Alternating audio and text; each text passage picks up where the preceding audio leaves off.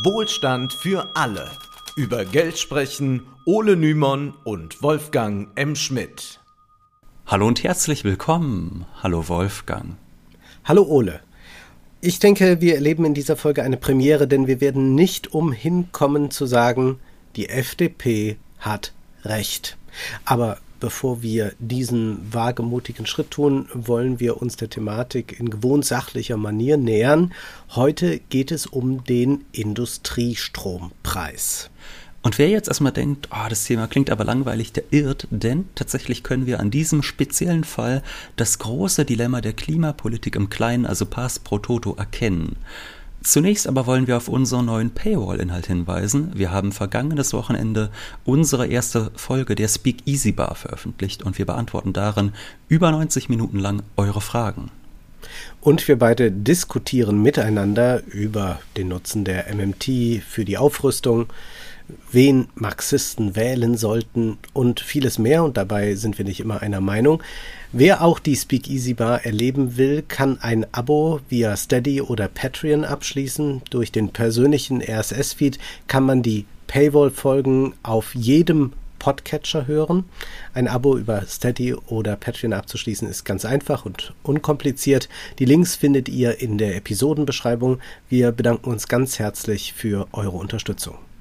Nun aber zum Zankampfel Industriestrompreis. Um mal kurz die Linien innerhalb der Ampel zu skizzieren, der Wirtschaftsminister Habeck, der spricht sich für so einen Industriestrompreis aus, Finanzminister Lindner ist dagegen und der Kanzler Scholz ist skeptisch, aber viele in der Regierung sind dafür. Hinzu kommt, dass die Bundes-CDU-CSU eher gegen eine solche Preisvergünstigung ist. Ähm, das ist letztlich wie in der FDP auch so, dass man eher für eine Senkung der Stromsteuer eintritt. Äh, darauf wollen wir nicht näher eingehen, sondern nur eines festhalten. Im Prinzip sinkt die Stromsteuer jährlich, da sie seit 2003 unverändert 20,50 Euro je Megawattstunde beträgt, also nie eine Anpassung an die Inflation stattgefunden hat. Die Verwirrung ist perfekt, wenn man jetzt noch die Länder sich ansieht. Dort nämlich gibt es äh, sowohl Stimmen von Grünen, FDP, SPD und CDU für einen Industriestrompreis, denn dort scheint die Sorge besonders groß zu sein, dass die energieintensiven Unternehmen sonst abwandern könnten. Vor wenigen Wochen waren die Ministerpräsidenten in Brüssel. Stefan Weil, der Vorsitzende der Ministerpräsidentenkonferenz, sprach sich im Namen aller Chefs der Länder gegenüber Ursula von der Leyen für einen Brückenstrompreis aus. Er sagte, wir reden da über Stahl und Chemie, wir reden über Kupfer und Aluminium, über Glas, Keramik, Zement und noch etliche andere Industriezweige mehr mehr.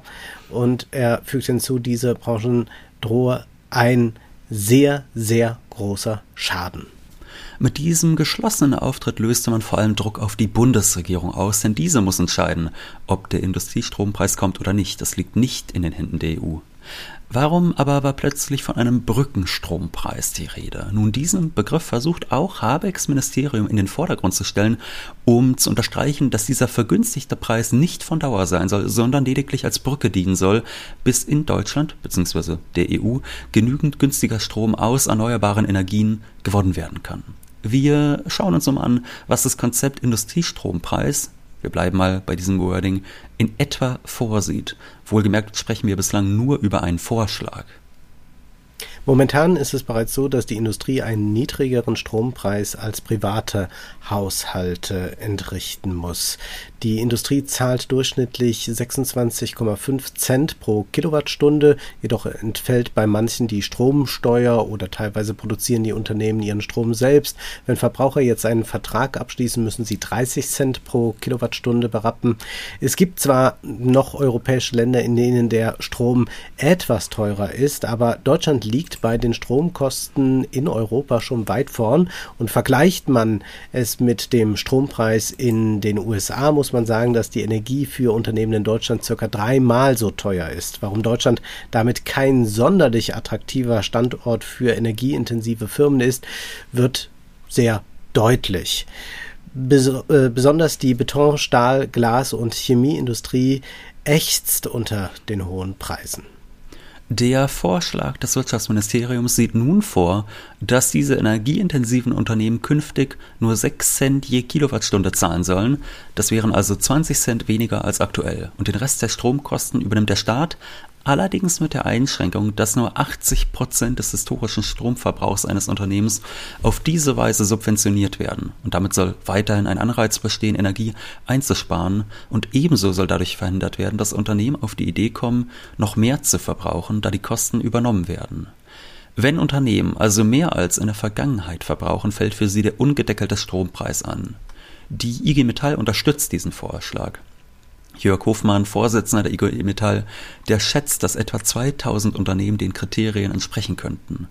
Gewerkschaftsvertreter, die waren ebenso wie diverse Politiker, dass sonst ein Exodus der Industrie drohe. Und wenn die Unternehmen erst einmal aufgrund der hohen Kosten abgewandert seien, dann kämen sie später auch nicht mehr zurück, wenn der Strom wieder günstiger werden sollte. Wohlgemerkt, wir sprechen hier über die energieintensiven Unternehmen. Also es kann jetzt nicht äh, jemand, der ein äh, Restaurant hat oder so, sich melden und sagen, ja, bei uns ist auch das Heizen immer teurer geworden. Wir würden auch gerne nur 6 Cent zahlen. Äh, das ist nicht möglich. Ähm, und dieses Argument von der Abwanderung ist ja durchaus stichhaltig. Es ist allerdings schwer einzuschätzen, wie viele Unternehmen tatsächlich die Produktion ins Ausland verlagern würden. Das ist ja auch nicht von den einen auf den anderen Tag zu machen. Und Deutschland ist ja trotz der hohen Kosten ein attraktiver Standort. Äh, wir haben auch im internationalen Vergleich relativ hohe Löhne und dennoch äh, gibt es nach wie vor viel Industrie in Deutschland. Der Industriestrompreis soll übrigens nicht bedingungslos ausgezahlt werden, sondern an Auflagen geknüpft sein. Also die Unternehmen sollen nachweisen, dass sie an der CO2-neutralen Transformation arbeiten. Wie genau der Kriterienkatalog aussieht, ist aber noch völlig unklar. Und ob die Kriterien wirklich hart ausgestaltet werden oder von Seiten der Industrie fromme Absichtserklärungen genügen, ist unklar. In der Vergangenheit hat sich jedenfalls immer wieder mal gezeigt, dass vage Zusagen, denken wir an das völlig verwässerte Lieferkettengesetz, dass vage Zusagen meist das Papier nicht wert sind, auf dem sie gedruckt sind. Von Gewerkschaftsvertretern gab es auch den Vorschlag, dass man den Unternehmen die Bedingung des Arbeitsplatzerhalts auch noch stellt in Kombination mit diesem Industriestrompreis. Das wäre eine gute Möglichkeit, äh, zwei Fliegen mit einer Klappe zu schlagen. Und an dieser Stelle sollten wir einen anderen Blick auf das Thema einnehmen. Wir haben im Podcast schon häufiger über den industriepolitischen Paradigmenwechsel gesprochen, der vor allem in den USA und wesentlich zaghafter in Deutschland zu beobachten ist. In den Diskussionen um die Gaspreisbremse haben wir gesehen, dass der Staat, sofern er willens ist, Preispolitik betreiben kann, keineswegs muss alles dem Markt überlassen werden. Jedoch hat man dies dann nicht weiterverfolgt. Sicherlich hätte der Staat mit weiteren preispolitischen Maßnahmen viel effektiver gegen die Inflation vorgehen können, als es der EZB mit ihrem stumpfen Instrument der Zinsanhebung möglich ist. Was aber hat dies nun mit dem Industriestrompreis zu tun? In der Zeit schrieb kürzlich die Ökonomin Isabella M. Weber, die Erfinderin der Gaspreisbremse, einen Artikel über den Industriestrompreis. Zunächst plädiert Weber darin für eine umfassende Investitionsagenda. Das Vorbild seien die Bidenomics, auch Adam Tooze vertrat diese Position in der Financial Times. Dies sei ein effizienter Weg auch, um den Rechtsruck abzubremsen. In gewisser Weise wird hier die Schuldenbremse als Gaspedal für die AfD angesehen. Je mehr man Investitionen scheut, desto größer wird die wirtschaftliche Misere. Die rechten Kräfte erstarken dadurch.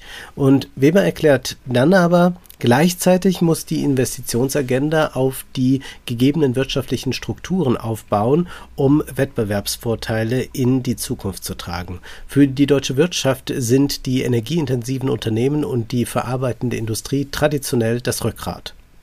Zusätzlich zu einer Investitionsagenda kann ein Brückenstrompreis dazu beitragen, diese Industrien zu erhalten. Der Brückenstrompreis ist die logische Fortsetzung der Energiepreisbremsen. Es geht darum, Zeit zu kaufen für die nötigen Anpassungsprozesse im Energiesektor, um mit dem Megaschock Ukraine-Krieg umzugehen. Nicht zuletzt hätte dies eine inflationshemmende Wirkung. Weber schlägt vor, dass man sich auf klar definierte Klimaziele einigt, die die Unternehmen nachweisen müssen. So sind die Unternehmen gezwungen, Transformationspläne zu erstellen und zugleich werden diese Unternehmen dadurch attraktiv für all jene Investoren, die in grüne Fonds investieren möchten. Und auch der Staat ist gefordert, beispielsweise in CO2-neutrale Infrastruktur zu investieren und den Solarausbau kräftig zu fördern, damit der Industriestrompreis nicht zu einer dauerhaften Droge für die energieintensiven Unternehmen wird. Das klingt nach einem vernünftigen Vorschlag, der allerdings nicht ganz billig ist.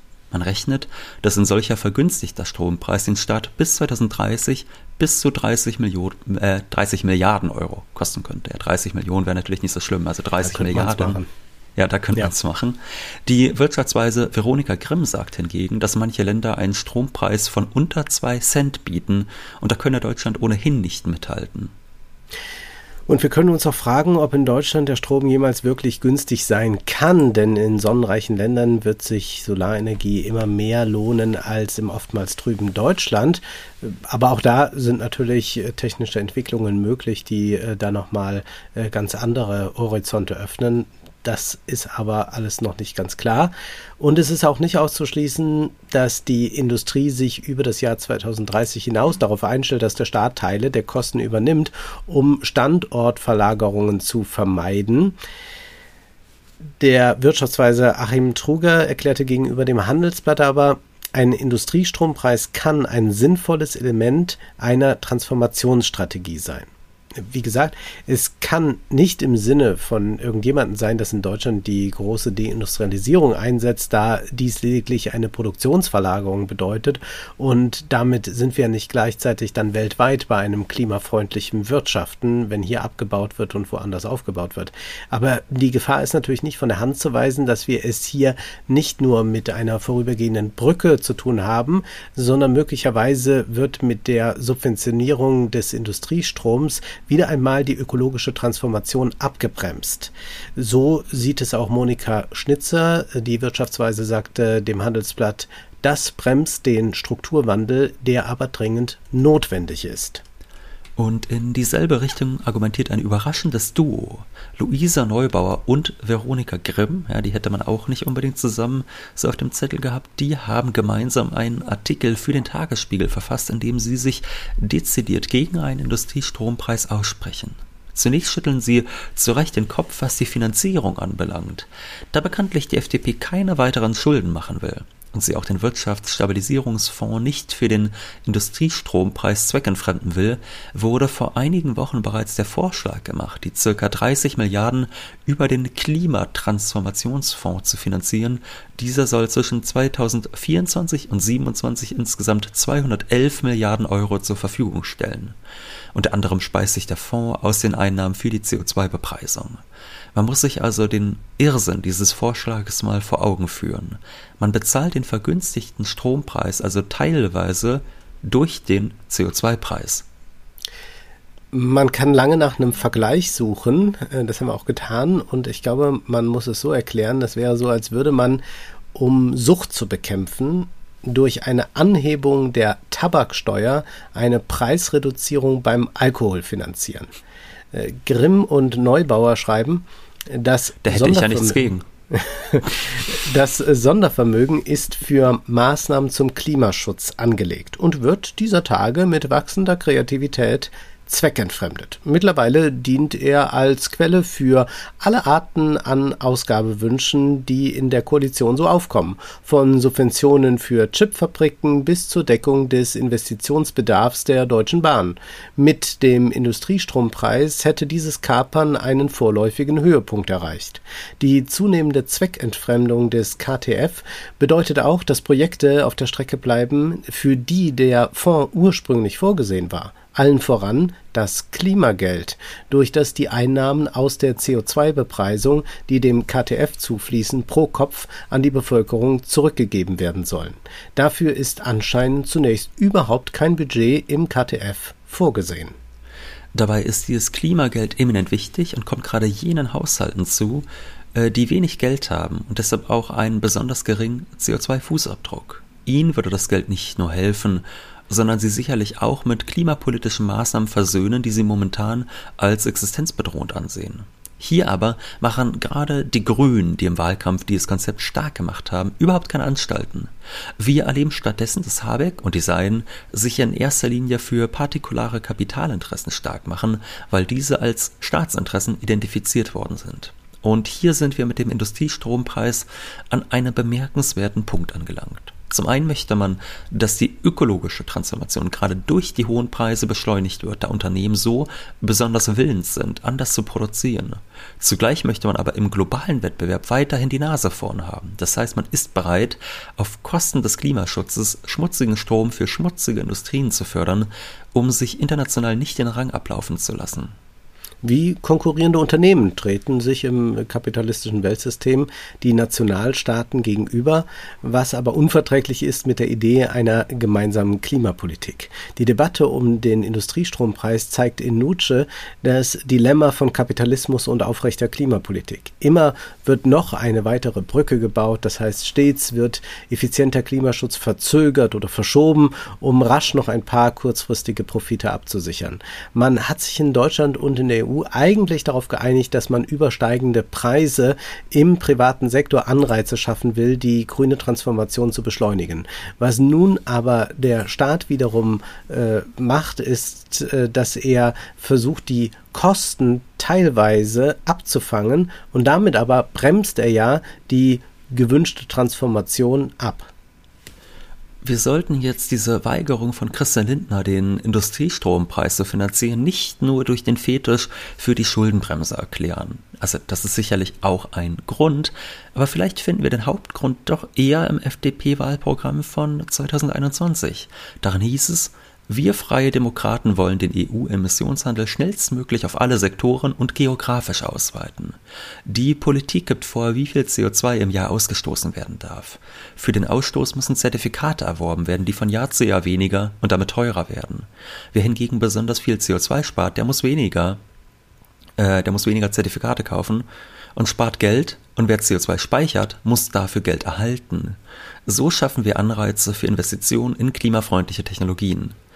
Das heißt, die FDP setzt ganz auf die CO2-Bepreisung und damit letztlich auf den Markt. Heißt das also, der Markt regelt doch? In diesem Fall würde dies tatsächlich so sein. Wir wissen, dass Unternehmen profitgetrieben agieren und dass sie die Profite steigern können, wenn sie Kosten senken. Es liegt also im Profitinteresse der Unternehmen, möglichst viel Energie zu sparen, vor allem wenn diese immer unerschwinglicher wird. Im FDP-Wahlprogramm hieß es außerdem, Ziel muss ein über den europäischen Emissionshandel hinaus international abgestimmtes Vorgehen beim Klimaschutz mit einheitlichem CO2-Preis für alle sein.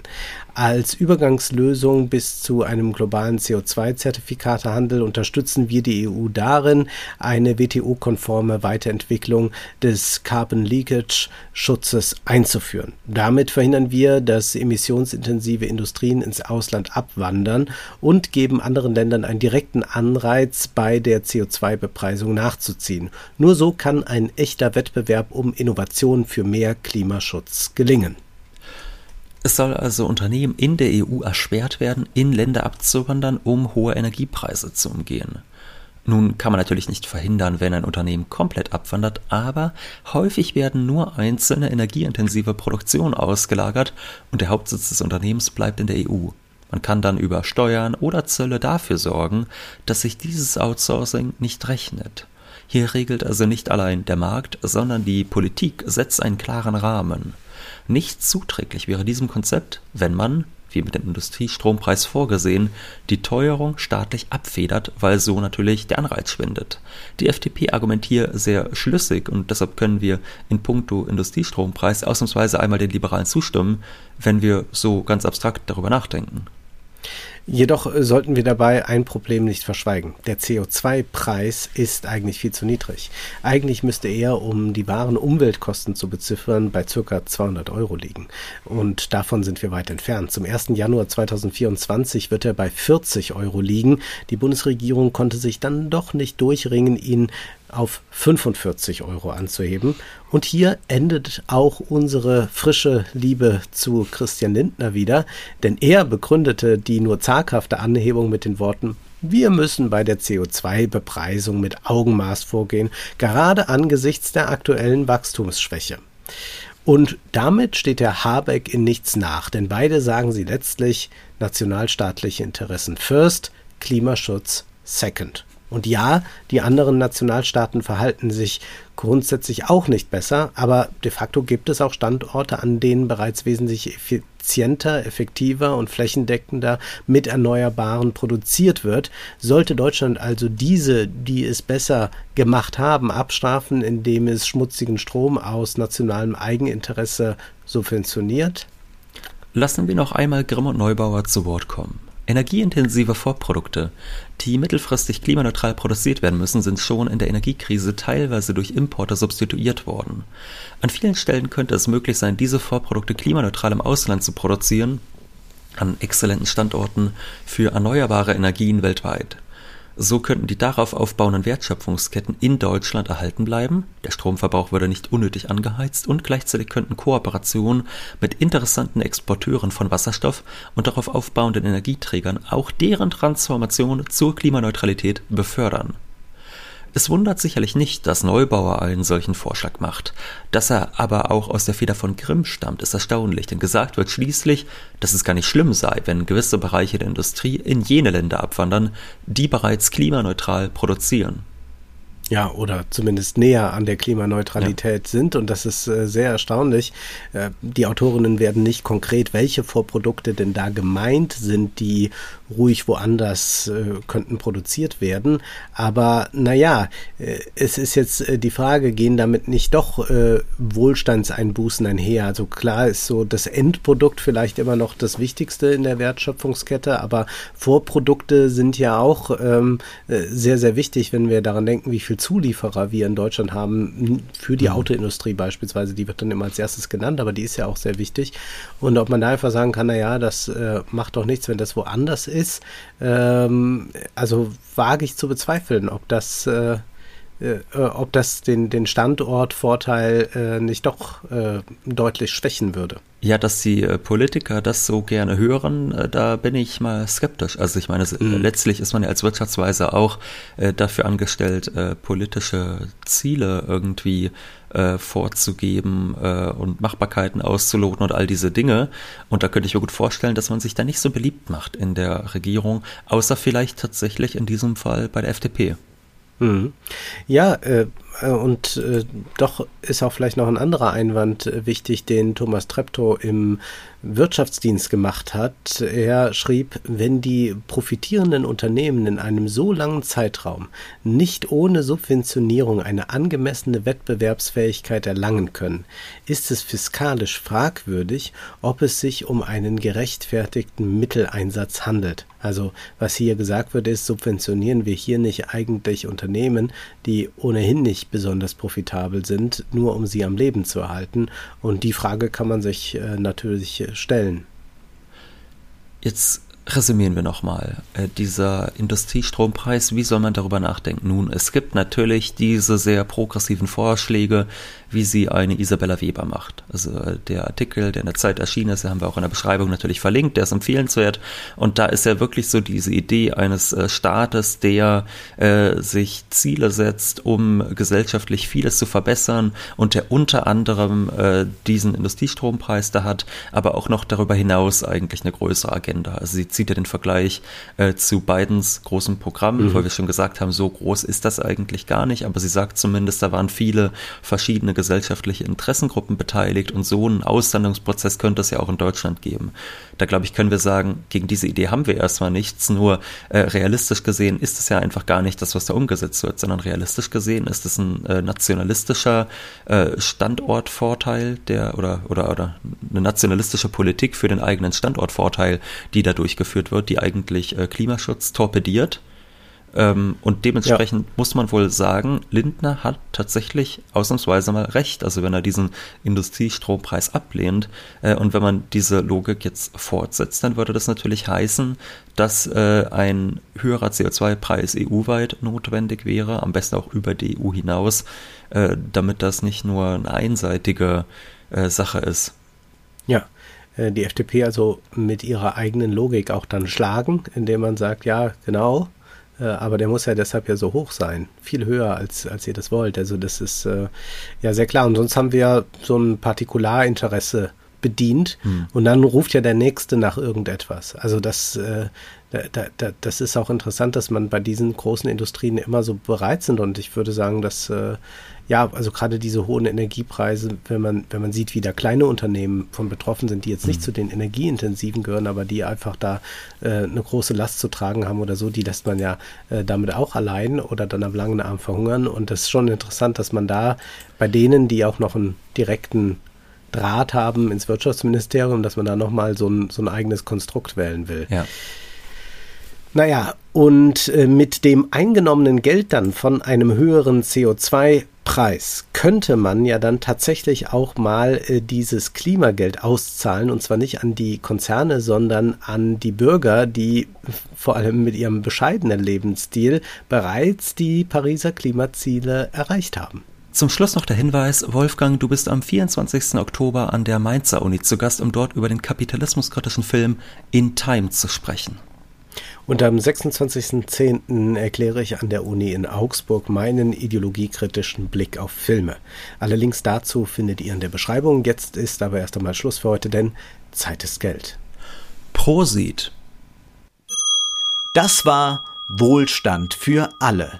Ihr könnt uns finanziell unterstützen über paypal.me-ole und Wolfgang oder über die in der Beschreibung angegebene Bankverbindung. Herzlichen Dank.